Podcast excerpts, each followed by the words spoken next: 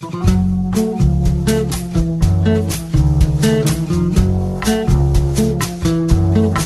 comienza Nuevos Vientos en el Campo.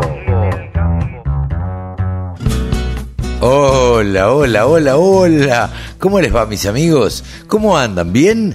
Aquí estamos en una edición más de Nuevos Vientos en el campo por la radio del campo. Hoy tenemos para ofrecerles, bueno, a ver, charlamos con Pablo Adriani de los mercados, saben ustedes, este nuevo dólar soja, a ver cómo viene. También charlamos con Mónica Ortolani, hablamos con ella sobre el dólar soja y también sobre empresas de familia. Con Javier Labría hablamos obviamente de ovinos. Hablamos con Ignacio Eguren por una jornada que se va a realizar en Buenos Aires y que se va a transmitir por streaming. Estén atentos porque la verdad es sumamente interesante. Se va a llamar la transformación digital del agro. Es el 14 de eh, diciembre. Y hablamos con Pablo Peri, nos mandó una nota eh, nuestro amigo el turco de Rauch, eh, así que vamos a tener todo esto y, y algunas cositas más, como la música, por supuesto, que va a estar acompañándonos a través de todo el programa. ¿Arrancamos? Arrancamos de esta manera.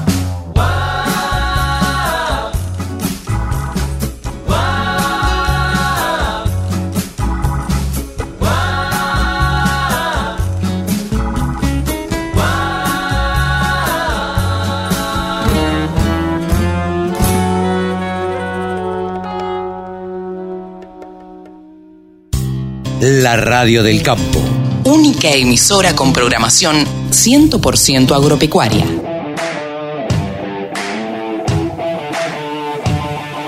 INTE Informa Podcast.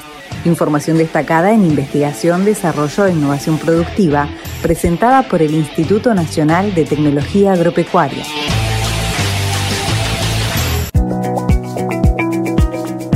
Un equipo de especialistas del INTA afirmó que los sistemas pastoriles tienen un fuerte componente de secuestro de carbono y que en muchos casos, como en los ovinos, operan con balances positivos. Pablo Peri, coordinador nacional del programa forestal del INTA, nos contó más al respecto. Un poco el tema que vos mencionás surge de varios años de investigación en Patagonia Sur, la provincia de Santa Cruz, un estudio a nivel regional, donde como primera instancia habíamos medido la huella de carbono de la producción de cordero y lana a nivel establecimiento, incluyendo luego el transporte y también la industria tanto lanera como los frigoríficos, ¿no es cierto?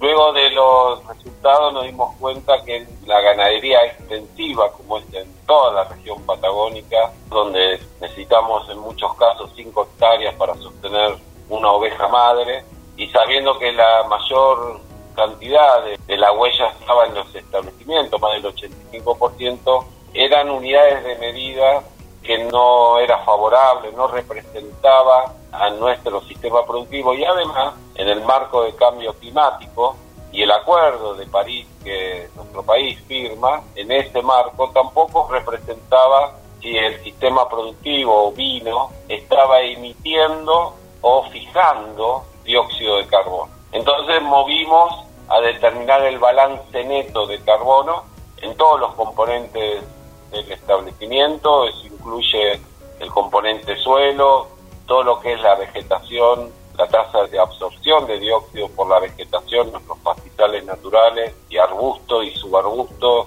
en la parte aérea y subterránea, pero también emisiones del, componente animal, también todo lo que es emisiones del uso de transporte interno, de la calefacción, etcétera.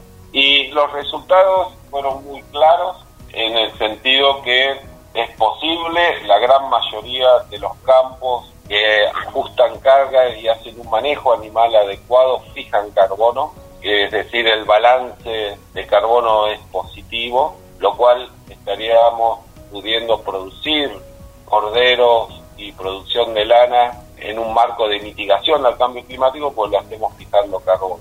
Siempre y cuando no haya erosión de suelo o pérdida de cobertura vegetal importante por sobrepastoreo porque ahí sí pasamos a un balance negativo. Teniendo en cuenta que ya el cordero patagónico per se tiene una marca propia, ¿podría llegar en un futuro a ser otro valor agregado para el cordero patagónico el de tener el balance de carbono positivo?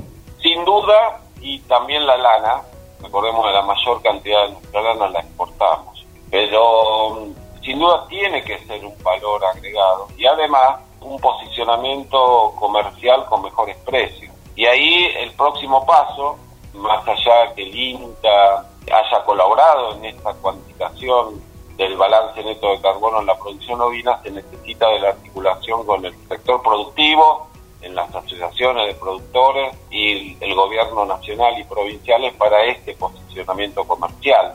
Y después quedará también trabajo que yo estoy compartiendo con ustedes, hecho en Santa Cruz, es validar en otras provincias los modelos hallados para tener cuantificado también en diferentes situaciones. Cuando yo te decía que el balance es positivo, hay una gran diferencia en magnitud eh, de campos que tienen la suerte de tener bosques nativos de INIRE, establecimientos, el componente arbóreo fija carbono en las estructuras leñosas y el balance neto es más positivo que en la estepa y en sitios menos productivos.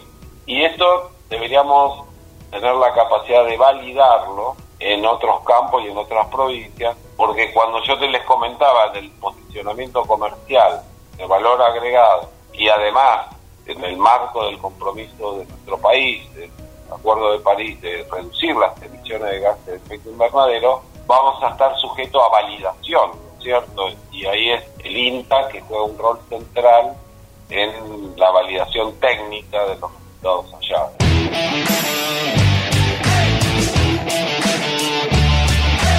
INTE Informa Podcast.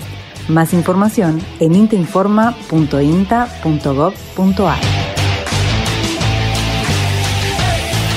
La Radio del Campo www.laradiodelcampo.com. Ahora nos encontramos en contacto telefónico con Ignacio Egoren, quien es el CEO de AgroPro. Hola Ignacio, ¿cómo te va? Buen día. Hola, ¿cómo va? ¿Todo bien? Buen día. Bueno, muy bien, muy bien, por suerte. Ustedes, me imagino que ultimando detalles de la transformación digital del agro. Contanos un poco, Ignacio, de qué se trata esto. Sí, eh, así estamos con los últimos detalles. Por suerte es la segunda que la segunda edición, así que ya tenemos bastante experiencia y cosas que aprendimos el, el año pasado. La transformación digital del agro es un, evento organizado por diferentes ACTEC de, de acá de Argentina, que busca eh, reunir a distintos actores de la cadena de valor para charlar sobre los, los desafíos, las dificultades que estamos teniendo hoy como, como sector, las oportunidades y también eh, la visión que tienen, que tienen ellos. Eh, es un grupo de disertantes, de, oradores con muchísima experiencia y muy, relevantes en, en el sector agro, tanto en la fabricación, distribución, insumos, producción, eh, servicios financieros, etcétera. Así que tienen muchísimo valor para, para aportar y para, para compartir. Eh, Ignacio, eh, el año pasado yo recuerdo que eh, la hicieron presencial en el Sheraton, ¿puede ser? Sí, el año pasado fue presencial en el Sheraton y la siguieron de manera online. Ok. más de mil personas. ¿Y este año? Y este año lo hacemos también los speakers, los disertantes y 100 invitados especiales van a estar en Área 3, que es el primer coworking de acá de, de Argentina y que tiene un perfil muy emprendedor. Y también se va a poder seguir de manera online.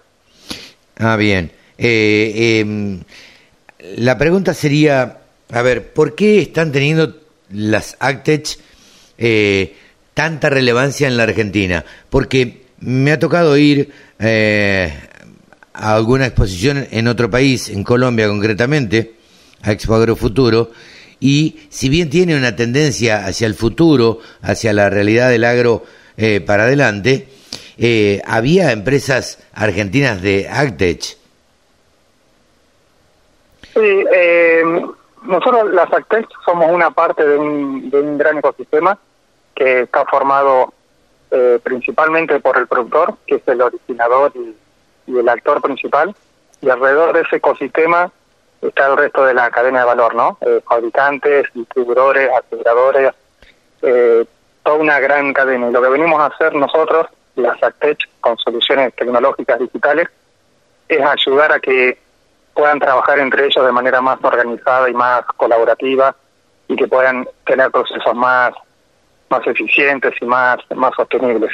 Sí, eh, eh, venimos a ayudar a que hagan mejor eh, cada vez cada vez mejor lo que hoy vienen lo que vienen haciendo y la verdad que hay muchas muy buenas Actech, muy muchos grandes emprendedores que, que empujan o empujamos un montón para para ayudar, ¿no? Primero para aprender cuáles son las necesidades y después para resolver junto con, con los productores y los asesores eh, de qué manera podemos colaborar. Claro. Eh, yo lo que veo, yo no sé, eh, a ver, si vos tenés la misma visión, pero quisiera compartir de cómo lo ve de alguna forma el periodismo. Esto hace 10 eh, años no existía, ¿sí? Estas Actech que existen hoy no, no existían. ¿Crees que tiene que ver con un recambio generacional que se da en el campo y para el campo? Sí, eh, mira, las primeras Actech acá en Argentina comenzaron hace más o menos eh, 10 años, un año más, un año menos. Cuando ellas comenzaron, eh, casi ni se hablaba del, tema, era toda una novedad. Eh, incorporar esas soluciones digitales en un sector que no las adopta tan rápido como si adopta otro tipo de, de tecnologías, como la de insumos, maquinarias, eh, pero la, la, tecnología digital en el agro viene un poco más atrasada. Entonces, esas primeras Factech hicieron todo un gran trabajo, muy muy duro y muy y, y, de pequeños pasos los primeros años. Y hace unos cuatro o cinco años eh, ha habido un gran gran crecimiento y cada vez más y eso como decís creo que se debe a, a las nuevas generaciones a que se han visto resultados en otras industrias eh, la pandemia nos hizo digitalizar también un poco más usar llamadas usar eh, algunas soluciones que nos permiten trabajar a, a distancia y creo que todo eso ha ayudado pero principalmente creo que, que son las las nuevas generaciones y los resultados que se han visto. También las, las nuevas, las ATECH, las nuevas y las que están de antes, cada vez estamos brindando mejores soluciones eh, y, llegando a resolver mejor los problemas que, que antes, ¿no? Esto toda una etapa de, de aprendizaje y de evolución y, a medida que el usuario, el productor y el asesor eh, van viendo que ayudamos a resolver algunos problemas. Sí, las van adoptando. Eh, empiezan a, adoptar, ¿no? Claro. Eh, sí, yo lo que noto es, es eso, que este recambio generacional ha, hecho de, yo creo que un productor, a ver, para analizarlo y ponerlo en, palabra con palabra, eh, un productor de 70 años es muy difícil que adopte estas nuevas tecnologías. Ahora, quien está manejando el campo hoy es probablemente su hijo que tiene 40, 45 y ese sí adopta tecnologías. Sí, él, adopta, adopta más tecnología. Ese productor de 50, 60, 70 años a lo mejor no va a usar la plataforma, pero sí eh, seguramente está interesado en conocer reportes o en conocer información que surge de esa, de esa plataforma. O también está interesado en que su equipo la utilice aunque él no vaya a, eh, a utilizarla, ¿no? Sí, sí, sí, claro. Eh, la verdad es que eh, es asombroso cómo, cómo se han cómo, sí, cómo han evolucionado en los últimos cinco años eh, y vale bien la pena de destacarlo, ¿no? La transformación digital del agro, esto es el 14 de diciembre en Área 3. ¿Dónde se inscribe el, aquel que quiera participar, Ignacio? El que quiera participar se puede inscribir en Digital Agro Latán que es nuestra página web, donde ahí pueden ver a todos los, los speakers y se pueden y se pueden registrar. Nosotros también vamos haciendo mucha difusión en, nuestras redes sociales y en todas esas publicaciones hay un link para que se puedan eh, registrar. La verdad que es un es un gran momento para para ver speakers de primer nivel, todos juntos, creo que es una es una buena oportunidad para para escuchar, no sé, a Ignacio Lartirigoyen, a Norberto Sabores, a Eduardo Novillo Estrada. Eh, hay un montón, un montón de speakers de, primer nivel y de distintas verticales y con distinta experiencia que, que creo que es muy valioso escucharlos eh, y que estén todos juntos. Es un evento prácticamente de cierre de año, Ignacio. Sí, sí, totalmente. La verdad que, que sí. Eh, coincide justo con la fecha en la que lo hicimos el año pasado. Ah, mira. Eh, así que por ahí dejamos esa fecha ya para, para hacerlo todos los años. La verdad que es, es muy bueno eso y es muy bueno también el trabajo conjunto entre diferentes ACTEC, donde acá no, no nos ponemos ninguna camiseta propia y, y trabajamos para, para impulsar la digitalización y para seguir ayudando a, a los productores. Sí, sin duda, y esto redunda en un mayor beneficio que es eh, el producir más eh, en un contexto, bueno, donde días pasados se llegó a los eh, 8 mil millones de habitantes, digo, y hay que alimentar a toda esa gente, entonces, digo, me parece que eso contribuye a todo. Sí, totalmente. Eh, más allá de ser un negocio, obviamente, tiene Sí, por claro. detrás un, un propósito mayor, que es eh, alimentar a esas 8 mil millones de personas que hay hoy y esas 10 mil millones de personas que se estiman para 2050 y de manera más sostenible, ¿no? Claro. Eh, porque ya nos hemos dado cuenta y sabemos que es necesario alimentar a, a toda la población cuidando el, el medio ambiente. Sí, cuidando el medio ambiente desafío. y cada vez los mercados, sobre todo los europeos ahora en principio, pero eh, se vuelven más exigentes, ¿no? Sí, totalmente. Los, los mercados y también los, los consumidores, ¿no? Y los jóvenes eh, hoy tienen necesidades necesidades diferentes a las que nosotros teníamos hace 10, 15 o, o 20 años, ¿no? Ellos han puesto sobre la agenda, sobre la mesa, eh, temas que nosotros antes no teníamos en cuenta y, bueno, nos estamos eh, adaptando a esas, a esas necesidades que son reales. Eh, nadie se preguntaba hace 20 o 30 años, Ignacio, por ejemplo, eh, de qué es lo que había comido una vaca, dónde nació, o, o tal novillo, dónde nació, qué dónde se crió, dónde fue alimentado, si eh, feedlot o, a pasto, y sin embargo hoy los grandes consumidores este, esto te lo exigen, esa trazabilidad te la exigen, y esto te lo da la tecnología. Sí, tal cual. Eh, yo cuando hacía órdenes de trabajo hace, no sé, 5, 10 o 15 años, eh, nunca me preguntaba eh, qué impacto ambiental estaba causando esa orden, ¿no? Al usar un insumo u otro, o una dosis u, u otras. Y hoy, además de, de indicar en esa orden que se le da a los contratistas u operarios el insumo, la dosis que, que, debe, que debe aplicar y conocer cuántos dólares o pesos cuesta por hectárea. Hoy también es necesario saber qué impacto ambiental está causando y ver si hay otras alternativas que causen menor impacto. Eh, es algo algo nuevo para la mayoría o para los que somos tenemos un poco más de, de años y, y es algo que vino para, para quedarse y que está muy bueno que, que hoy se tenga en cuenta. Ignacio, yo te presenté como CEO de AgroPro. Contanos qué es AgroPro. AgroPro es una plataforma de agricultura basada en datos que ayuda a que los productores y los asesores puedan hacer transacciones, porque puedan solicitar créditos, contratar seguros, cotizar y comprar insumos Ajá. desde la misma plataforma en que van llevando la gestión integral de, de su negocio. Mientras van haciendo la planificación, eh, el análisis de negocio, eh, las órdenes de trabajo, la gestión de insumos, de labores, cosecha, comercialización, en las diferentes etapas pueden solicitar créditos, eh, asegurar los lotes y cotizar y comprar insumos y toda esa información, todas esas relaciones que se realizan entre los entre el productor y los diferentes actores con los que se relaciona eh, queda todo registrado y, y queda ordenado y, y de fácil acceso para, para para todo el equipo y para socios y todo a quien se lo quieran compartir. Ignacio, muchísimas gracias por este contacto con la radio del campo. Muchas gracias, Carlos. Y bueno, los esperamos el 14 del 12, eh, de 9 a 1.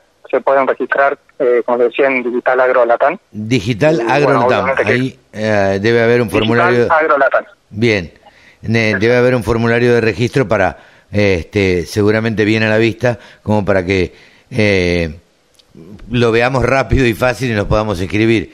Eh, nos veremos ahí entonces, eh, Ignacio. Gracias. Bueno, bueno, Carlos, muchas gracias. Que siga muy bien. Ignacio Eguren ha pasado aquí en los micrófonos de la Radio del Campo. Remates, buenas prácticas, siembra directa, pulverización. Toda la información en la Radio del Campo. Ahora estamos con el periodista agropecuario que más sabe de mercados en la Argentina. Estamos hablando de Pablo Adriani, el gurú de los periodistas de mercados. Hola Pablo, ¿cómo te va? Buen día. Buen día, Carlos, ¿cómo estás? Bien, un saludo a vos y a toda la audiencia. Muy buen día, muy buen sábado para todos. Bueno, muchas gracias, Pablo.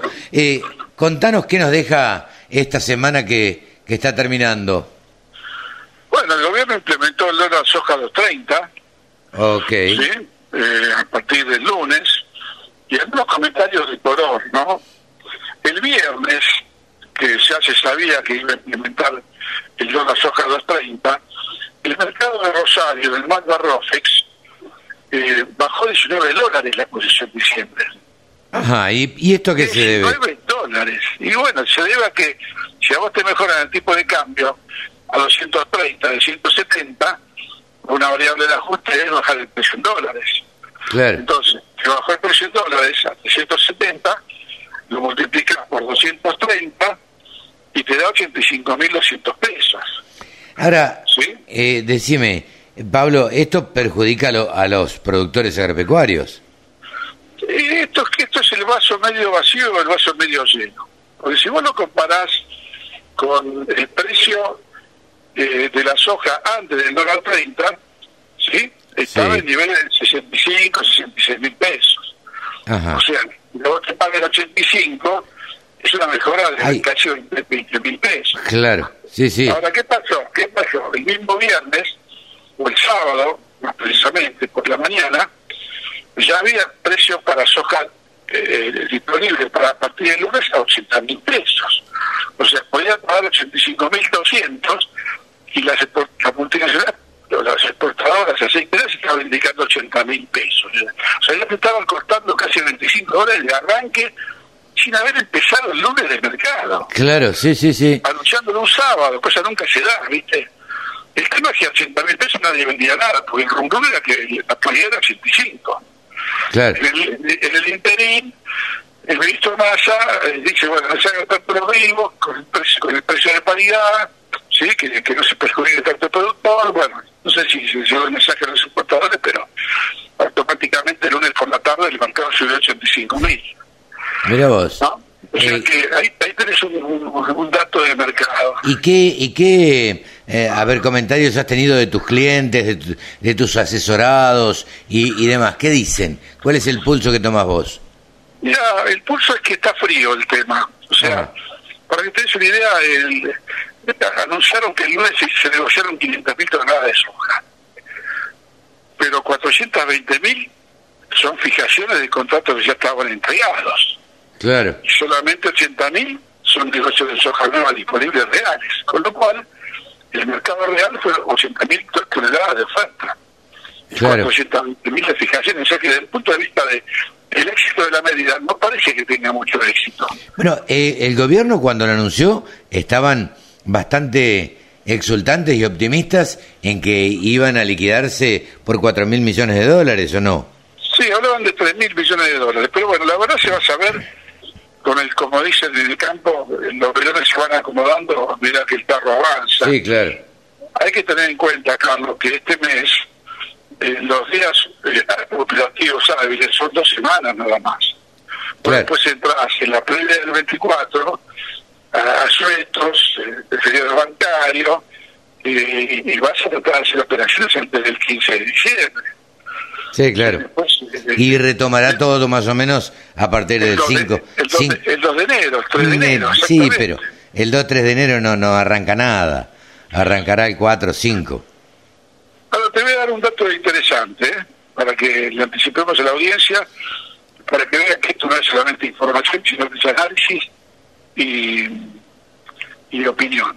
Seguro. ¿No sabes que la soja eh, a, a 370 dólares que vale diciembre, con el tipo de cambio a 230, puede ser 85.200 pesos? Pero te doy una perlita.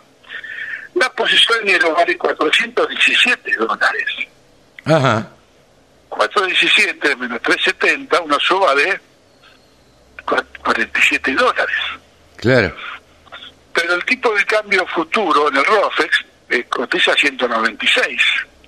Entonces yo te multiplico 417 dólares por tonelada por 196 pesos por dólar, me da 81.700 pesos.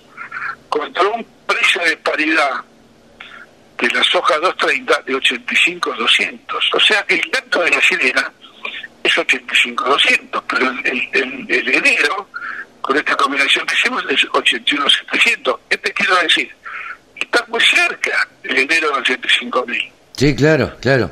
Entonces Eh, no sé si los productores con esta fotografía que yo les estoy mostrando, ahora van a reaccionar y van a decir, no, tiene razón, ¿pero qué va a vender a 85.000? Si ya tengo 81.700 para enero y posiblemente la soja suba en Estados Unidos, como, como pinta que va a subir, y posiblemente el tipo de cambio suba en Argentina desde verano. Claro. Justo te iba a preguntar eso. ¿Qué pasaba eh, en, en, en Estados Unidos? Bueno, hay, una- hay firmeza para la soja en el primer trimestre, cuatrimestre del 2023. O sea, la fuerte baja del complejo soja se produjo entre julio, julio y agosto, eh, eh, en coincidencia con la salida de los fondos de las posiciones compradas, en coincidencia con la crisis, eh, la solución de la crisis del Mar Negro, ¿sí? que, que hubo un corredor alimentario que permitió que los precios se recuperen, si bien la soja no no participa el Mar Negro en el negocio de soja. Claro. Es, es irrisorio lo que produce Rusia y Ucrania de soja comparado con el- la producción mundial y las exportaciones mundiales. Sí. Pero hubo una, una, una, una corrida bajista en los commodities que también se puede deber a la crisis financiera y económica mundial, ¿no? Con tasa de inflación en Estados Unidos muy alta, aumento de la tasa de interés, aumento del precio del petróleo, de los fletes marítimos, de la energía, todo condimento bajista para un mundo normal. Claro. Sí, no influirá en la soja, como decís vos, la, la crisis del Mar Negro, pero sí bien que afecta al trigo. al trigo, el maíz y también, como decimos a veces en la jerga de los mercados, eh, en simpatía. ¿Cómo, cómo? En simpatía. Ah. Soja subió o bajó en simpatía con lo que pasó en maíz y soja. Claro. En simpatía quiere decir, aunque no tenga nada que ver. Sí, claro, claro, claro. Mirá vos. Mirá vos, qué, qué, qué interesante es aprender este tipo de, de cosas y de que solo las podés explicar vos porque has estudiado y, y porque te has dedicado toda la vida a esto y a analizar los mercados, ¿no? Más que estudiar es la experiencia. Sí, claro. Experiencia de 30 años eh, ana- analizando mercados y viviendo. Y teniendo vivencias. Sí, Entonces, sí, eh, sí, sí. Lo, que haces vos es, es transmitir vivencias y comentar eh, eh, de acuerdo a tu criterio eh, qué es lo que estás viendo, qué es lo que va o lo que puede llegar a suceder respecto de diferentes variables, ¿no? Por ejemplo, hoy le tiramos la perlita a los oyentes que es la soja de enero 417 dólares con un tipo de cambio de 196 te da 81.700. Cachistiza está 6 cerquita de los 85.000. Claro. Sí, sí, sí. Ese es un andate importante para tomar decisiones. Pero ¿qué te parece? ¿Qué te parece? ¿Y vos crees que, que los productores van a responder o, o- o se van a quedar eh, en el molde, como se dice? Yo creo que va a haber una liquidación de divisas que puede llegar a dañar los 2.500 millones de dólares. Ajá. le va a costar llegar a 3.000, pero por ahí 2.500 le puede llegar a dañar. Pero bueno, está, está en manos ahora de los productores que tengan mucha soja a fijar, que como lo que hicieron esta semana, que se fijó mucha soja y ya estaba entregada y se vendió poca soja real disponible. Claro, claro. Eh, sí, por otro lado también tiene que ver con las necesidades que tenga el, el productor, ¿no? Claro, necesidad y expectativas. Sí, porque fíjate que puede ser interesante que el productor venda, eh, mejor dicho, puede ser interesante que eh, el pricing de la soja venga por las fijaciones de contratos entregados, porque eso me da la posibilidad de que la soja que está en poder de productores en el Ciro Bolsa no se venda en diciembre y se pueda vender en enero, febrero, marzo, claro. con lo cual le da, le da al ministro Massa una vida más. Sí, claro. Se dan- si se dan cuenta que quedan muchas hojas pendientes para vender en el verano. claro, le alarga la vida. Anticipamos otra puede haber un dólar soja 3 en el Claro. verano. Sí, sí, sí. Le alarga, le va estirando la vida, ¿no? A Massa. Exactamente. Eh, te hago una pregunta de totalmente de, de desconocer. ¿Massa sabe de economía o Massa está rodeado, se rodeó, se supo rodear de buenos economistas? Yo creo que está bien asesorado y otra cosa, eh, Carlos, la necesidad te obliga a tomar decisiones independientemente de tu conocimiento de economía. Vos necesitas dólares. Y como sea, vos vas a hablar con todos los, todos actores de cada mercado, como lo hizo eh, el ministro Massa con el, sector aceitero exportador, ¿cómo hago para tener más dólares? Y ahí surgió el dólar soja 1, el dólar soja 2, y, y le fue bien. Lo que pasa es que eh, le queman las manos los dólares, ¿viste? que no, no, no, no, no logran recuperar reservas. Sí, sí, no le aguantan nada. No le aguantan nada, ¿por qué? Bueno, pues ya, ya tienen, viste, aumento de subsidios, ya tienen que le van a dar a los piqueteros, a los pérsicos, 500 millones de dólares más durante el año. Ya se empiezan a repartir, entonces ¿cómo? es un bolsillo de payaso, ¿viste? ¿no? Sí, sí, no, no, no hay, no hay bolsillo que, no hay bolsillo que aguante así. Exacto. Digo, si, si no vamos a, a cuidar los gastos del Estado y la verdad que si siempre seguimos agrandando los gastos, la verdad que siempre vamos a, a estar en déficit, ¿no? Por eso nos falta eso para el verano, eh, hay que estar muy atentos, Carlos, yo creo que vos y yo vamos a estar a full con los clientes, con tu Sí, sí. radio, con tu llegada, porque el verano va a ser muy movido, es un verano muy difícil, con una caída muy fuerte en el ingreso de divisas y con, con una situación de coyuntura micro muy, muy preocupante y, y- y con posibilidades de que el gobierno tenga que tomar medidas drásticas, ajustar el tipo de cambio, bajar subsidios, aumentar tarifas, todo Sí. muy antipopular, ¿no? Sí, una, una, una devaluación directa, hecha y derecha, ¿no? Y ese es el rum que hay en los, algunos pasillos de estudio de, de consultoras económicas. Claro. El gobierno se niega a eso, porque dice que es inflacionario, pero mientras tanta inflación ya se acerca al 100% para Sí, pero ¿no? claro, eh, es eh, no hacerlo es tomar ten- que le pase, le suceda lo mismo, ¿no? Dilatar la decisión de, es dilatar la, el ajuste inflacionario futuro. Pero claro. Pablo, muchísimas gracias como siempre. Gracias a vos, muy buenos sábados para todos y buena semana. Buen fin de semana. Pablo Adriani, el gurú de los periodistas agropecuarios aquí en la Radio del Campo. 24 horas con contenidos del agro. Llegó la Radio del Campo. La Radio del Campo. Única emisora con programación 100% agropecuaria. Nosotros tenemos este, para esta nueva gestión, que en realidad es la continuación, eh, ya llevamos este, un año y pico en conjunto con Carlos Yenisoto, este, compartiendo este, la presidencia y yo la vicepresidencia. Y la idea es trabajar este, en base a dos lineamientos estratégicos. Uno de ellos es, este, creo que es sumamente importante, como es el trabajo interinstitucional.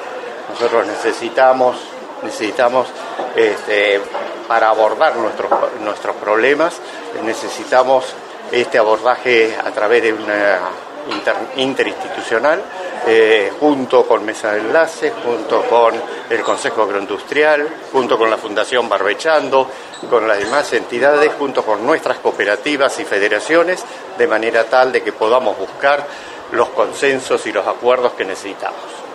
En los temas prioritarios del campo que se han hablado en la mesa de enlace y que usted ha estado presente, ¿cuál es el primero que debería resolverse? Bueno, son varios, pero creo que en orden de prioridades nosotros estamos insistiendo básicamente en tres. Uno es este, la inflación, el otro es la inseguridad y el finalmente es este, la este, alta carga fiscal que tenemos, para lo cual proponemos una reforma tributaria integral y poder entonces de esta manera poder abordar estos tres te- temas que son este, claves. Dentro de la parte fiscal, podría- dentro de lo que es inflación, podríamos hablar de brecha cambiaria, podemos hablar de atraso este, de la moneda, pero creo que este, todo esto está englobado con eh, el problema de la inflación. Elvio, usted viene de, de un trabajo de hace mucho tiempo en el, en el INTA y además obviamente un trabajo que lo ha llevado a ser presidente hoy después de un camino recorrido. ¿Hay algo en eso que se puede eh, implementar hoy en su presidencia? Eh, mira, he recibido muchos saludos justamente del presidente del INTA y de muchos amigos que están, este, que han quedado después de 10 años este, representando con Inagro en el Consejo Directivo del INTA. Y justamente el INTA este, das con un tema que es sumamente este, importante para el segundo lineamiento estratégico que nosotros tenemos, que es el trabajo en prospectiva, el trabajo a futuro, el trabajo por los problemas trascendentes que todos tenemos. Y justamente la innovación tecnológica este, son eh, de los cuales este, el INTA es hoy por hoy uno de los junto con todos, ciencia y tecnología, el otro día estuvimos reunidos también con la gente del CONICET y este, en esto estamos. Eh, un trabajo interinstitucional junto con todo el mundo académico y de ciencia y tecnología y, por qué no, con todas las entidades para poder llevar entonces estas políticas de acuerdo que te incitamos nuestro sector y el país en su conjunto. Bueno, mira, eh, con este, en este aspecto nosotros lo hemos dicho desde el primer, este, desde una de las primeras implementaciones, cuando apareció el dólar soja. Nosotros este, decimos en este aspecto que seguramente que esto a algunos productores les puede servir y en buena hora que les sirva y que les puede ayudar en la situación que padecen, en buena hora que lo hagan, pero que estos no son las soluciones definitivas. Nosotros lo que necesitamos es soluciones definitivas que encaucen con políticas de Estado y acuerdos y acuerdos que acuerdos que trasciendan en los tiempos y que trasciendan las políticas y los gobiernos. Por ejemplo, este, como podemos decir, eh, ley de biocombustibles, este, como podríamos hablar, ley de infraestructura rural, de manera tal que podamos tener este, las mejoras que nosotros, todo el, todo el mundo necesita, y por ahí los incentivos económicos que venimos diciendo, y que muchos de ellos no son cosas muy difíciles. Actualizar el mínimo no imponible, en las contribuciones patronales significaría que facilita, facilita a los empleadores poder tomar más trabajadores. ¿Cuál es ahora el pedido más importante con el que llegan ustedes? Al, gobierno. Eh, si es en, términos generales, eh, lo que acabamos de hablar, que es este, la previsibilidad y la confianza como para poder hacer las inversiones necesarias. La urgencia hoy evidentemente es la sequía este, este flagelo que hemos tenido y que realmente nos va a afectar en forma muy importante, este, es lo que nosotros planteamos al gobierno, ver cómo nos vamos a preparar para afrontarla, porque no vamos a tener los ingresos de divisas que el gobierno se imagina, porque no vamos a tener la cosecha que tengamos. Esto es una preocupación que tienen todos los pueblos del interior, porque los pueblos del interior se aprecia que cuando hay producción y hay rinde, hay trabajo en el pueblo, trabaja el albañil, trabaja este, el, taller mecánico, entonces esto lo vamos a sufrir muchos en los pueblos del interior. Como entidad, este, aparte, ¿tuvieron algún acercamiento con, alguien del gobierno, con Massa, por ejemplo, para tratar el tema de las retenciones? Eh, hemos tenido contacto con, con, con Massa por este tema, este, en muchas oportunidades eh, le hemos planteado cuáles son nuestras inquietudes, nos ha escuchado y, ha atendido y está buscando eh, lo que nosotros le decíamos que en alguna medida compense al pequeño productor que no se ve que no se vio beneficiado con el dólar soja que pueda de alguna manera hacer una compensación. Hoy vemos que la resolución salió, tenemos que esperar la implementación y que esto y que el beneficio realmente llegue al productor. Eh, muchas veces este, eh, no bastan solamente las intenciones, sino que también que estas intenciones lleguen al, productor.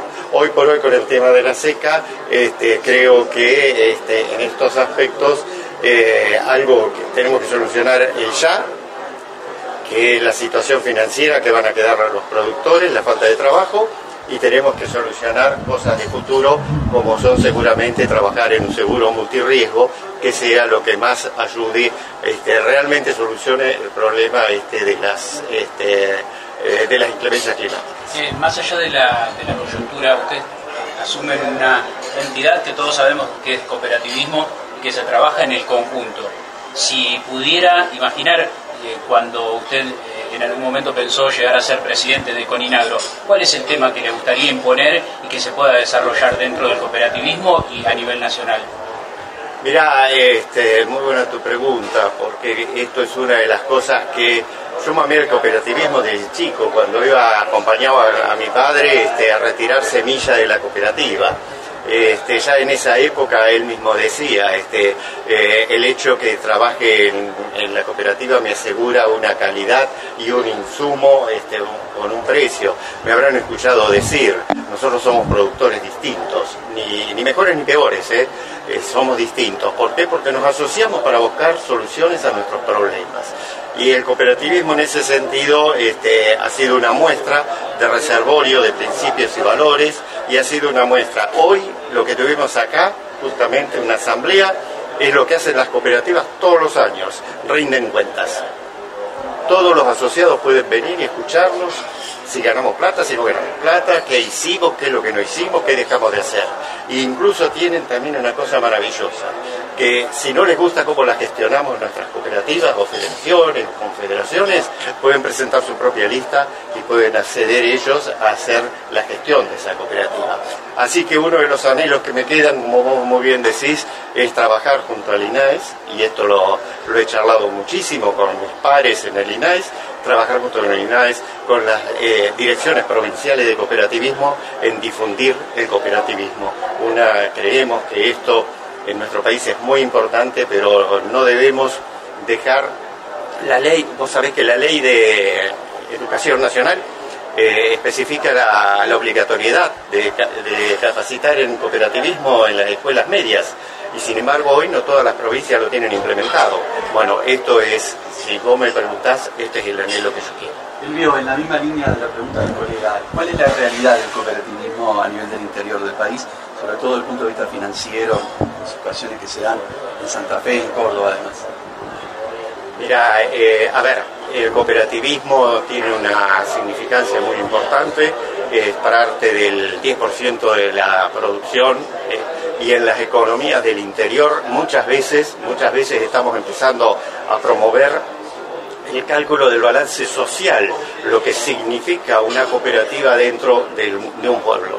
La cooperativa de mi pueblo de Rauch, somos 11.000 habitantes, significa que el derrame que hace la cooperativa en la, sociedad significa tres, tres presupuestos municipales por lo cual de esa manera te das cuenta que es uno de los principales este, dadores de trabajo y este, dadores, este, formadores de riqueza este, que realmente tenemos en, los pueblos del interior. Y esto se transmite en los pueblos. Las escuelas cuando tienen una necesidad acuden muchas veces este, a que la cooperativa lo ayude y nosotros este, como política hemos implementado, y acá está Estrella que es cooperativista este, de siempre, eh, que no me va a dejar mentir, nosotros hemos implementado que cada ayuda que hagamos desde la cooperativa tiene que traer por detrás un hecho educativo. Y vos sabés que una de las escuelas nos pidió una fotocopiadora y sabés lo que están haciendo, le están trabajando la fotocopiadora con toda la, este, la operatoria del cooperativismo. Eso es cooperativismo en práctica. Sumate. Entre todos hacemos la mejor radio la radio del campo. Mónica Ortolani es titular de tónicaonline.com.ar, es contadora y es coach. Está con nosotros como lo hace cada 15 días. Buenos días, Moni, ¿cómo te va? Hola, ¿qué tal, Carlos? ¿Cómo estás? Un gusto, como siempre, estar con vos y tu audiencia. Bueno, gracias por, por atendernos cada 15 días y hacernos pensar un poco, como dicen algunos de, de tus clientes. Eh, digo, a ver, lo primero que te tengo que preguntar, porque se dio, el, el, se instrumentó a partir del lunes, se anunció el viernes pasado, eh, es este dólar soja, yo le podría decir dólar soja 2.30. Exactamente, o sea, cambiamos el precio, llegó de 200 a 230 y yo digo 30 caramelitos más eh, que yo que lo denominé el primero el dólar piñata, ¿viste? Porque es como una fiesta donde el productor eh, solamente saca la foto y esos caramelos demás se los reparten, eh, quienes más ganan, eh, sabemos que son los exportadores, eh, por ahí los dueños de campo, a lo mejor porque, bueno, pueden cobrar, pudieron cobrar un poquito más de alquiler, pero es como que la ligan de rebote, no no porque es una cuestión armada, ¿no? Eh, y, y bueno, es un poquito más, eh, y lo que sí, el productor lo mira de reojo. Yo creo que esta segunda edición no es como la primera. Eh, incluso la Bolsa de Comercio de Rosario hizo un informe muy bueno donde entre, digamos, nuevas operaciones y nuevas fijaciones, eh, está más o menos a un volumen de la mitad, o sea, los tres primeros días eh, eh, o sea, de lunes, martes y miércoles hubo más o menos unas 700.000 toneladas de nuevos contratos, 400.000, 425.000 de fijaciones, lleva más o menos un millón cien mil toneladas. La mitad de los tres primeros días de la primera edición. Claro, te iba a decir, cuando lo presentaron, lo eh, desde el gobierno estaban exultantes con un resultado esperado de 3.000 o 4.000 millones de dólares. Eh, ¿van a, vos tu criterio, van a llegar? Mm, yo no creo, mira, eh, si bien cada, digamos, cada productor es un mundo, eh, y ahora, mira, te digo, si yo lo, lo miro fríamente, te digo, ya que no, ya el volumen es la mitad. Lo que puede contribuir es que pensar que en zona núcleo no va a estar el trigo, no va a estar ese oxígeno que necesita el productor para poder llegar a la gruesa y que ni siquiera sabe si va a tener la gruesa. Y los bancos hoy no están prestando o muy poco, entonces por cuestiones financieras que el productor se quedó con las deudas en la mano de los insumos eh, para poder haber, para poder sembrar el trigo quizás se ve obligado a, a vender algo de soja para poder cumplir sus obligaciones si no encuentra otros fondos. Eh, y por otro lado, también cada vez como que hay más avivadas, por decirlo de, alguna manera, porque te cuento hoy una situación que está pasando. Eh, en la primera edición, por ejemplo, suponte que vos tenías un forward eh, y tenías la mercadería entregada para cumplir eh, tus compromisos, ponele que vos vendiste una soja diciembre a 400 dólares, ¿no? Y ya fijaste el precio.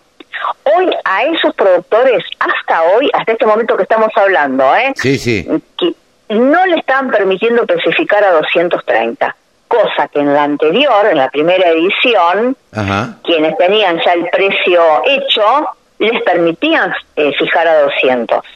Ah, Ahora no le están permitiendo. O sea que aquel productor que vendió futuro y con eh, fijando precio no le dejan especificar. Ahora el que ni el que vendió a fijar y hoy quiere fijar en dólares y pesos sí se lo están permitiendo.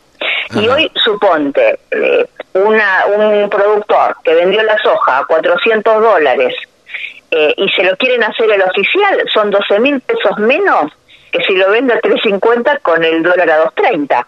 O sea que el que fue precavido y fijó precio está en peor condiciones que el que no fijó nada. Eh, quizás cuando escuchen esto, ya eh, capaz que colgamos y cambió. Sí, sí, sí. Porque pero, pero bueno, esto lo que hace es destruir los mercados de futuro. Eh, entonces, eh, ya es como que vos siempre vas a estar tomando las decisiones y, si lo reabren de nuevo, ¿y cuál va a ser el precio? O fijaste un precio porque te, te gustó, te cierra, pero fíjate que después, si no te dejan especificarlo al, al dólar que corresponde o que esté en vigencia para esa operación, en realidad vas a estar recibiendo menos dólares. Con lo cual, eh, esto destruye los mercados de futuros, genera más incertidumbre, eh, también se generan situaciones, viste, como esto, bueno, a ver, eh, viste que a un exportador, entre comillas, se le permitió salir a romper el mercado, como dijo Massa, para que ofrezca un poquito más.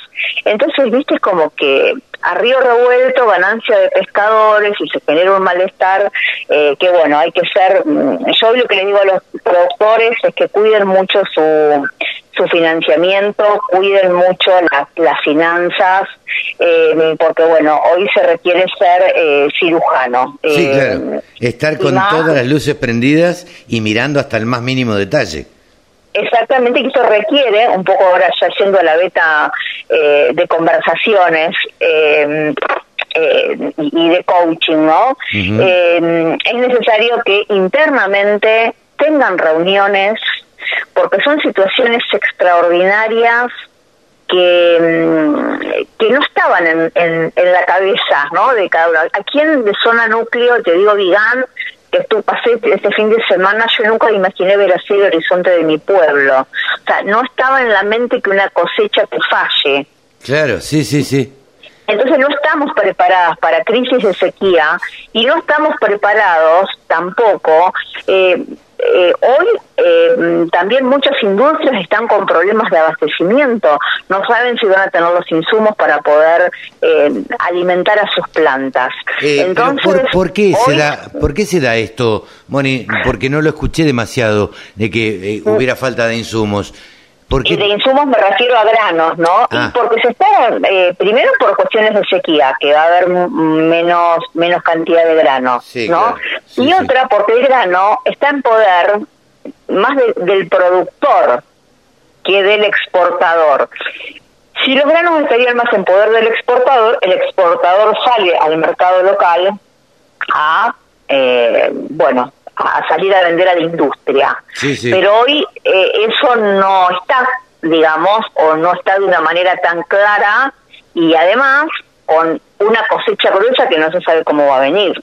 Si bien estas estas lluvias de, del fin de semana, que por ejemplo acá en, eh, acá en Junín también eh, ha llovido, unos 30, 50, pero también vos ves. Pero las lluvias fueron bastante escasas. Eh, no son suficientes. Está bien, te trae un poco de alivio, pero tampoco te resuelve el problema. Entonces, a mantener las conversaciones en sus equipos, eh, bien para ver cómo comercializar la producción, cómo hacerse de eh, la materia prima y también de repuestos y de muchas cosas que están faltando y salir a construir confianza porque hoy todos van a empezar a elegir mejor sus clientes, ya sea para vender sus granos, ya sea para eh, eh, también tu, tu, eh, tu producto salir a venderlo, porque vas a elegir aquel cliente que te inspire confianza para poder cobrarlo. Seguro. Así que, que bueno, mantener las conversaciones, que estamos en situaciones que hay que ponerse más serios, por decirlo de alguna manera, incorporando en la agenda temas que no estábamos acostumbrados. Tema 1, el soja 230, como digo yo. Eh, Exactamente. Tema 2, eh, vos medio como que lo introducías recién en esto de las conversaciones. Eso de las conversaciones, digo, en, en las empresas de familia es donde más conversaciones hay que tener, ¿no? Sí, sobre todo, ¿sabes por qué? Porque mm, Hoy se va a requerir muchos acuerdos en las empresas de familia respecto a los roles, a los roles y funciones, y hoy va a ser clave que puedan determinar eh, quién va a ser el responsable de determinar el precio al cual van a comercializar o acordar dentro de qué margen de precios van a comercializar, eh, cómo se van a endeudar, a qué plazo, porque muchas veces digo que me ha pasado anécdotas eh, a lo mejor que después se reclaman en una mesa de domingo por qué no vendieron la soja a tal precio y que ahora se les pasó el tren. Y después y, pero lo puse en el grupo de WhatsApp y nadie respondió. Y no pasa por ponerlo en el grupo de WhatsApp, pasa por determinar quién es el responsable y acordar eh, por lo menos una reunión de directo entre qué precio y qué precio, y confiar en el otro. Entonces es necesario en las empresas de familia eh, eh, aclarar los roles, las funciones, y cuando son estas situaciones extraordinarias que requieren eh, mayor énfasis y, mayor, eh, mayor grado de complejidad, hay que hacer reuniones extraordinarias para resolver ciertos temas que no estaban en la agenda. Claro, yo lo que digo siempre, no sé si vos coincidís conmigo, pero lo quiero charlar con vos para que la gente por ahí hasta se meta y participe. a ver, en una empresa familiar, hay que tener reuniones de directorio, por más que a veces en una empresa familiar uno lo ve como que, ah, bueno, no, después te llamo por teléfono, paso por tu casa, o a la noche cuando estamos comiendo lo charlamos. No, no, no. Me parece que hay que mantener reuniones de directorio serias, eh, como si no fuéramos parientes, digo. Exactamente, por eso mira, en el último, en el último, eh, pueden entrar a mi página en el blog, el último artículo hablo de eso y cómo tener reuniones más efectivas, porque también es importante que en la mesa de domingo se hable solamente de la familia y en la mesa de directorio, sí, claro, así sea en la cocina, en la cocina de tu casa, sí, sí, sí, porque no todos disponen, se toman los temas importantes que se tienen que tratar. Sí, referentes referidos al negocio. Exactamente, y hay que acordar esas reuniones, también quienes participan. Las mujeres en esto tenemos un rol muy importante de ser cuidadosas y de cuidar ese buen clima, evitar las interrupciones. Entonces, por ahí, esas reuniones de director hay que ponerlas en agenda. A ver, bueno, a ver, la marcha de los negocios las hacemos tal día a tal hora. Por más que después del campo sabemos que si llovió o no llovió nos obliga a modificarla. Pero ya es como tener esa gimnasia de por temas que, tanto así como los vemos por productivo, también por el manejo financiero, el manejo comercial. Y cuando la situación amerita una reunión extraordinaria, levantar la mano, y debo decir, con el programa de Novarecio, ¿no? Debo decir. Eh, mira, Moni. Sí, sí, tal cual. Mira, Moni, yo tengo un cliente de la consultora donde es una empresa familiar. Y yo siempre los critico y se los digo porque creo que es mi, mi función como asesor también.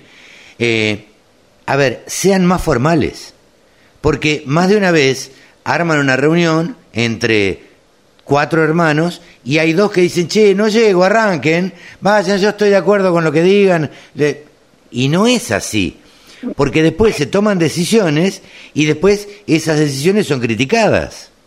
Exactamente. Entonces, para evitar que se todo clarito, algo que puede ayudar mucho es el armado de los protocolos de empresas de familia, eh, en el cual se acuerdan, ¿no es cierto?, cuál, cuál, cuál, cómo va a ser la gobernanza de, de la empresa de familia, quiénes participan de determinadas decisiones, qué pasa con los familiares políticos, cómo es el ingreso a trabajar. Porque acá también hay que separar muy bien el rol de trabajador, digamos, de lo que la función del rol, porque hay quien, quienes quieren a lo mejor ser socios nada más y no trabajar en la empresa. Y tampoco tiene que ser mal visto, porque acá lo más importante es que cada uno, que cada persona, como cada miembro de tu equipo no familiar, esté motivado, esté, esté entusiasmado, esté en conexión con sus talentos, esté en conexión con lo que quiere y no para satisfacer los deseos de, los demás. Entonces esto tienen que mantener conversaciones, a veces no lo pueden hacer directamente, necesitan de un tercero que,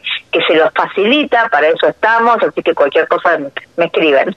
cualquier cosa la buscan a Mónica Ortolani en redes sociales, que ella contesta siempre, arroba Ortolani Mónica, pero siempre es aconsejable, Mónica, a mí me parece, en, sobre todo en las empresas de familia, en las otras también, ¿no? Pero siempre es aconsejable la opinión de un tercero, porque el tercero no está involucrado afectivamente.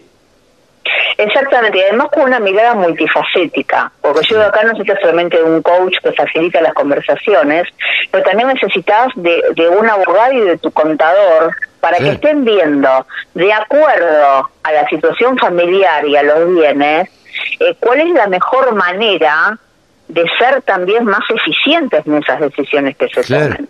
Porque muchas veces lo que es eh, más fácil desde el acuerdo, después cuando se van a los papeles, no es lo más conveniente económicamente.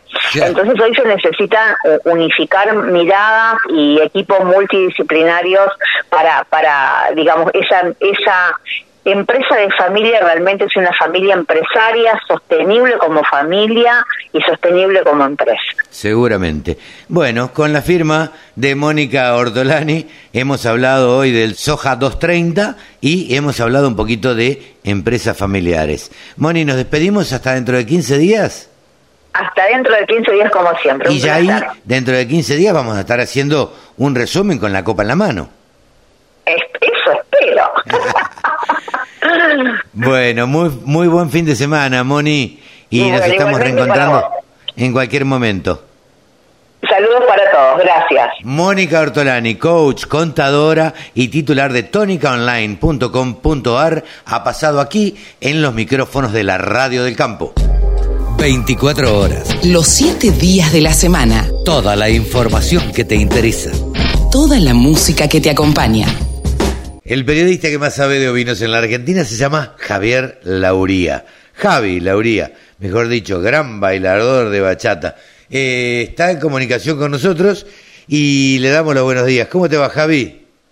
Carlito, qué placer saludarte y mira, te voy a ser sincero, sos uno de los pocos que, que usó las palabras más atinadas de todas. ¿Gran bailador de bachata? No sé si buen, bailador puede ser. bailador puede ser. Bueno, pero te gusta, te gusta Este, mucho. Sí, sí, sí, me gusta mucho. Ahí conocí a, a mi novia, conocí mucha gente, tengo muchas amistades de, del ambiente de la bachata. Pero me gusta que hayas dicho bailador y no bailarín, porque estamos en una época, viste, donde eh, lo de bailarín como que cambió un poco la terminología. Sí, claro, La- la- claro. ¿Cómo lo toman? No, Este, seguro. y- Ahora son bailadores, somos somos los que los que nos gusta bailar una cumbia, una salsa, una bachata, este eh, un son, eh, somos bailadores. Punto. Un son. ¡Fua! Te, te fuiste, te fuiste a lo técnico, ¿eh? Epa, epa. Eso no lo dice, no lo dice que, que mira de reojo. Y bueno, lo, lo que es estar con personas cerca, viste, que están cerca de la música, uno se le contagia un poco. Sin duda alguna. Y está buenísimo. Me llena, me llena de orgullo. Esta charla hace un año, hace dos años quizás no la teníamos, pero hoy la tenemos, hoy 3 de diciembre. Ni hablar. Y 3 de diciembre, viste, va terminándose el año, estamos en pleno mundial. eh, esta tarde se va a jugar, eh, digamos, yo creo que se va a jugar una final más de las que le toca jugar a Argentina, porque ahora eh, todas son finales, donde perdés vos te volvés para casa. Ahora empieza el mundial. Claro, ahora empieza el mundial, ahora perdés un partido y te volvés para casita. Jugando con Australia, uno diría, "Mm, bueno, es un poco más fácil que si jugáramos contra Francia o España, pero nunca se sabe, el fútbol, el fútbol. Lógicamente, y tenés que ganarle a todos. Seguro. Al que se ponga adelante le tenés que ganar. Para ser el mejor y ser el campeón hay que ganarle a todos, eso, Exacto. de eso no hay duda. Así que, eh, Javi, contanos cómo va terminando el año eh, para, para el mercado ovino. Mira, primero eh, el balance que podemos hacer es que es, por un lado, positivo en cuanto a lo que se logró eh, de poder empezar a instalar un mercado ovino de referencia. Bien. Esto, o sea, eso es el balance que hago general. Ahora, naturalmente en esta época los valores caen. ¿Por qué caen los valores en esta época? Eh, básicamente oferta y demanda. Ah, ok. Pero Eh, pará, pará, pará, pará, pará, sí, a ver. Perdóname. Eh, A ver, porque en esta época es la época en que se empiezan a comprar corderitos para, para fin de año, ¿o no? Sí, ¿de cuál? ¿Y pero caen los Tal cual. precios? Sí, caen los precios, caen los precios en la industria frigorífica porque hay una sobreoferta a esta altura. Ah, ah, mira. Y acá, acá empezamos a abrir el juego. Voy a, voy a darte, como analista de mercados ganaderos, voy a darte un par de pautas. A ver. La primera ley, o la más importante, es oferta y demanda. Eso ya lo sabemos. Sí, claro. Pero hay otras leyes. A Algunas ver. están atadas a la clase, la calidad y la terminación. Ajá, bien. Acá abrimos el juego. Eh, Cuando hablamos de clase, ovino- ¿de qué hablamos? de la clase animal Ajá. eh, de que estamos hablando. eh, Cordero, animal- borrego, capón. No, eso ya iríamos a categoría, que también Ah. ahí ya tenemos otro otro valor más. Explícale, explícale a alguien que no sabe. Sí, vamos a hablar de lo que es la clase, uno ya refiere a razas, Ah, ok. básicamente. Bien. Y eh, van de la mano, la clase y la calidad van de la mano, pero no siempre. En vacunos es más amplio, tenés más tiempo en que se despliega todo eso, porque la vida del vacuno hasta la faena es mucho más larga. Ok. Ok. En cambio, con ovinos, vos podés llevar un animal a faena a los 3, 4 meses. Hablando dentro de lo, de lo lógico que es actualmente. Si tenemos que mirar un poco al pasado, a mí ya me daría como vergüenza hablar de eso. O sea, vergüenza, pudor, porque hablar de un, de un trabajo de un animal lechal, eh, o, o ¿cómo decirlo? O sea, ya el pienso en la palabra y ya me duele, pero hablar de un nonato no, claro. ya es mucho más, o sea, es demasiado. Ya eh, a esta altura, o sea, somos más los que nos impresionamos que en el pasado cuando se, por ejemplo, se hacía el, y esto seguramente vos lo escuchaste mencionar, el, el- los tapados de Astracán, Sí, que se hacían básicamente con el vellón de un de animales caracul, de corderos caracul nonatos. claro. O sea, ya ahora eh, no se hace. No, no, no, no, no. Que nunca vuelva eso. No, no, y ojalá no vuelva, claro. Ojalá, no vuelva. Pues eso, ya- eso ya es un extremo demasiado, demasiado pasado de largo. Sí, sí, sí, sí. Sí, y bueno, me parece que ya la- las generaciones que vienen ya no, no, no, no son consumidores de eso, por el contrario, se oponen. Totalmente, totalmente. Así que eso es bueno. Pero volviendo a lo que es clase, calidad y terminación. Sí. La clase, estamos hablando de un animal de clase, estamos hablando de un animal de raza. Eh, y esto no es solamente lo que vemos en las, en las exposiciones, en Palermo, Agroactiva, Expo Agro eh, y las exposiciones regionales. Estamos hablando de eh, los animales que, porque en Palermo vemos el pedigree, Sí. Y, y ves obviamente un animal que responde a lo que es el estándar de la raza.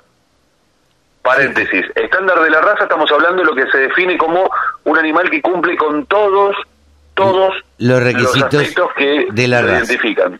Exactamente. Ahí estamos. Entonces, a partir de eso, de esas especificaciones, esos requisitos, sale la clase. Un animal clasudo, como se dice en la jerga, es un animal que tiene eh, una raza definida o una cruza definida que le brinda características y por eso se valora la clase, le brinda características, eh, en el caso de la carne, puntuales para que tenga o un determinado sabor o más suave o más intenso, más o menos grasa, forma de depositar esa grasa. Si no me equivoco, esto la verdad que nunca, o sea, lo escuché medio de, de, de refilón este tema, no lo llegué a desarrollar, pero hay varios tipos de grasas Ajá. en los ovinos eh, y en los vacunos también. Tenemos, o sea, y los humanos también tenemos diferentes tipos de grasas también. Ay, no sé, a mí se Este- me acumula en la panza, mira. Claro, bueno, esa es la grasa de la panza, por ejemplo, es la que conocemos todos después de los 40. es así, pero bueno, en los animales tenés una grasa que es más gruesa, otra, o sea, que, que es superficial por encima de los músculos y otra que es intramuscular. La intramuscular es la que le da ese saborcito, esa textura, porque eh, al cocinarla se derrite, se derrite entre comillas, se, se mezcla mejor con las fibras de la carne y te da un sabor más rico en muchos casos. Y una y una suavidad. Como la carne wagyu la carne Sí, Kobe sí, sí. eh, que tiene un depósito muy importante de grasa intramuscular y le da una textura increíble y un sabor inigualable. Sí, esa, esa grasa en- adentro del músculo cuando que ayuda a cocinar la, la, la carne. Bueno, precisamente la carne se embebe de esa grasa y le da un sabor espectacular y una terneza que ni te cuento. Exactamente. Así que bueno, la clase en los animales, cuando se los compran en pie, eh, vos ves el animal, qué raza tiene, y ya ahí definís la clase de animal que es, y a partir de esa, de esa raza vos podés saber si va a ser más o menos eh, grasoso, el tipo de depósito de grasa y demás, y el crecimiento, porque hay animales que hay cierto momento que ya su crecimiento está limitado porque después empieza a generar más grasa que carne, entonces su engorde ya empieza a estar limitado, básicamente. Sí, sí, sí, Eh, hay que eh, limitar a ver hasta cuándo se engorda un animal. Tal un cual. animal demasiado Ahí- engrasado, eh, Cuesta, o sea, y aparte, o sea, hacer un kilo de grasa te lleva más tiempo, sí, y, es más caro. Claro, más caro. o sea, ya a partir de ahí, eh, lo que deposite, si es más grasa que carne, es más caro, sin duda alguna. Eso por un lado. La calidad eh, está, de alguna forma, vinculada muy estrechamente a la clase, y la terminación es si el animal logró llegar al mejor momento de su engorde, y ese engorde que sea correcto y no que sea pasado de grasa o que le falte grasa, inclusive. Eh, en, ani- en animales muy magros ya eh, eso ya es un perjuicio, porque el sabor de la carne sin grasa es bastante insulso. Todo depende de el tipo de animal y, y el tipo de carne, o sea, del tipo de corte. porque en casos donde el corte tiene poca grasa, pero vos estás buscando, por ejemplo, como pasa en el, en el vacuno, que quieres hacer milanesas, la milanesa, el sabor de una milanesa de pelleto es un sabor insulso, si no lo acompañás con, con algo más, es insulso la milanesa de pelleto. En cambio, la milanesa de nalga o la milanesa de, de bola de lomo, eh, que tienen un poquito de grasa depositada y demás, ahí el sabor es mucho más sabroso. Lo mismo pasa con los animales, con los ovinos y los porcinos también. Sí, sin duda, una cosa que... yo discuto mucho, eh, a ver, eh, a mí me gusta mucho el vacío. Y hay gente que dice el, el vacío es fibroso. Sí, pero no hay carne que sea más sabrosa que el vacío. Eh, bueno, ¿Qué buscas? ¿Tenés dentadura postiza? Y come lomo. Ahora. Sí, come, sí. Claro, tenés una dentadura fuerte y come un, un buen vacío que la verdad siempre siempre es más sabroso que el lomo, para mí, para mí. Sí, sí, sí, es que el lomo, si no lo adobás, va más o menos, vamos a ser sinceros. Por eso. O tenés que ser un gran carnicero. Y el lomo, por ejemplo, cocinado, eh, no te digo pasado, pero un poquito más que a punto, el lomo, el lomo tiene buen sabor cuando está a punto, que todavía tiene un poquitito de líquido. Pero claro, claro. Si no, hay que, también hay que saber comer la carne en el punto justo, ¿no? Porque este, el, el vacío, si está muy, muy jugoso, no es, no es rico. Si está pasado tampoco, el lomo igual. El lomo, si está eh, pasado de punto, es una. La verdad, no se puede comer. Pero bueno, te, interrumpí. No importa, está bueno porque estamos hablando de calidad de carne también, entonces el objetivo es ese, es lograr comprar un animal que te dé una buena carne. Así que es, es un apéndice perfecto que hicimos, un paréntesis impecable. Este, así que eso de alguna forma eh, te determina los precios, te determina la puja, la cantidad de compradores, hay compradores que buscan eso, hay compradores que no lo buscan, que buscan todo lo contrario. Entonces, de alguna manera, el mercado va buscando un equilibrio. El equilibrio hoy lo encontró en el sótano, allá abajo, muy abajo. Eh, la pregunta es, ¿el productor qué hace? ¿El productor le conviene vender ahí en el mercado o le conviene vender en el mercado informal que le aplauden en la tranquera? Y si vos mandás y, te terminan pagando seis mil pesos, menos el flete, menos la comisión, y en la tranquera te pagan siete mil, ocho mil, diez mil, y la verdad que lo entiendo. No lo quiero, o sea, me da vergüenza decirlo, pero hay que entenderlo. Sí, no, claro, o sea, que no es otro tema. Sí, sí, sí. Es así. Eh, ¿Qué queda en esta época, eh, eh, ya para, para ir cerrando el año, digo? ¿Cómo, ¿Cómo va cerrando el año? El año, mira, ahora nos queda un remate que va a ser el 14 o el 20 de diciembre del mercado ovino. después tenemos, o sea, ya ahora empiezan los circuitos patagónicos, alguna fiesta de cordero, ahora el 8 de diciembre hay una fiesta en, en Misiones, una fiesta del Cordero Misionero, y alguna fiesta del Cordero quizás que se haga en alguna localidad puntual, pero así de, de, alto impacto, por ahora no tenemos nada hasta el año que viene. Ahí ya el año que viene empezamos a hablar de alto impacto de las rurales de Patagonia y Ayacucho, que eso ya es el mes de febrero, que eso lo podemos charlar más adelante, pero eh, fin de diciembre o sea, ahora tenemos por delante diciembre que hay pocos eventos en sí. Eh, sí, lo que ocurre, y esto atento, atento, Carlito, que sé que a vos te gusta, sí. empiezan a salir los quesos de oveja. Prepárate. Ah, bueno, bueno, bueno. La industria del queso no es mi fuerte. Guardame alguno. Sí, voy a tratar de... Sé que a vos te van a llegar. Sí, sí, sí, sí, yo voy a, voy a hacer lo imposible para meterme en el industria del queso porque no es mi fuerte y quiero que, que lo sea. Gestiona, gestiona ahí. Sí, aparte que el queso de oveja y el de cabra son súper saludables. Atento. Ah, mira vos. Atento. O sea... ¿Y por qué? ¿Por qué es súper saludable? Por un lado, por el tipo de alimentación que llevan los ovinos y los caprinos, por lo general es netamente a pasto, Ajá. Eh, en la vaca es relativo, porque aparte, imagínate, sacarle 28 litros, 30 litros de, leche o 40 en algunos casos a una vaca de lando por día significa que tiene que tomar mucha agua y tiene que comer mucho y no siempre con la cantidad de pasto que hay. En estos momentos en el país, con la sequía que hay, hay que suplementar, sí o sí. Sí, claro. Eh, y, y una vaca Jersey que quizás te da 24 litros de leche, que obviamente el contenido graso es mucho mayor, eh, igual tiene que tener un suplemento porque no alcanza con el, o sea, para convertir la fibra en leche. O sea, lo que come y lo que toma no alcanza. Entonces, están limitados. En cambio, los ovinos, en el ovino, una vaca, una, perdón, una oveja en su mejor momento te da 3 litros de leche, las mejores, las mejores.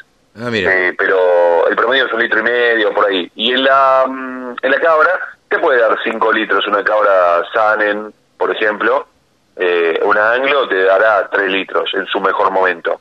Pero igual, eh, son mucho más saludables porque se alimentan a pasto, no necesitan tanto pasto para poder dar esa leche, tienen mayor contenido graso y tienen menos lactosa, la famosa, como se dice, sensibilidad a la lactosa, eh, no tiene tanta presencia de la fibra que creo que es la LK, no quiero mentirte si era LK6 u otra, que no está presente en la leche de oveja, no está presente en la leche de cabra, que sí está en la de vaca. Claro. Eh, de hecho, yo cuando tuve cáncer me recomendaban tratar de conseguir leche de, de cabra. Ajá. Te tiro ese dato.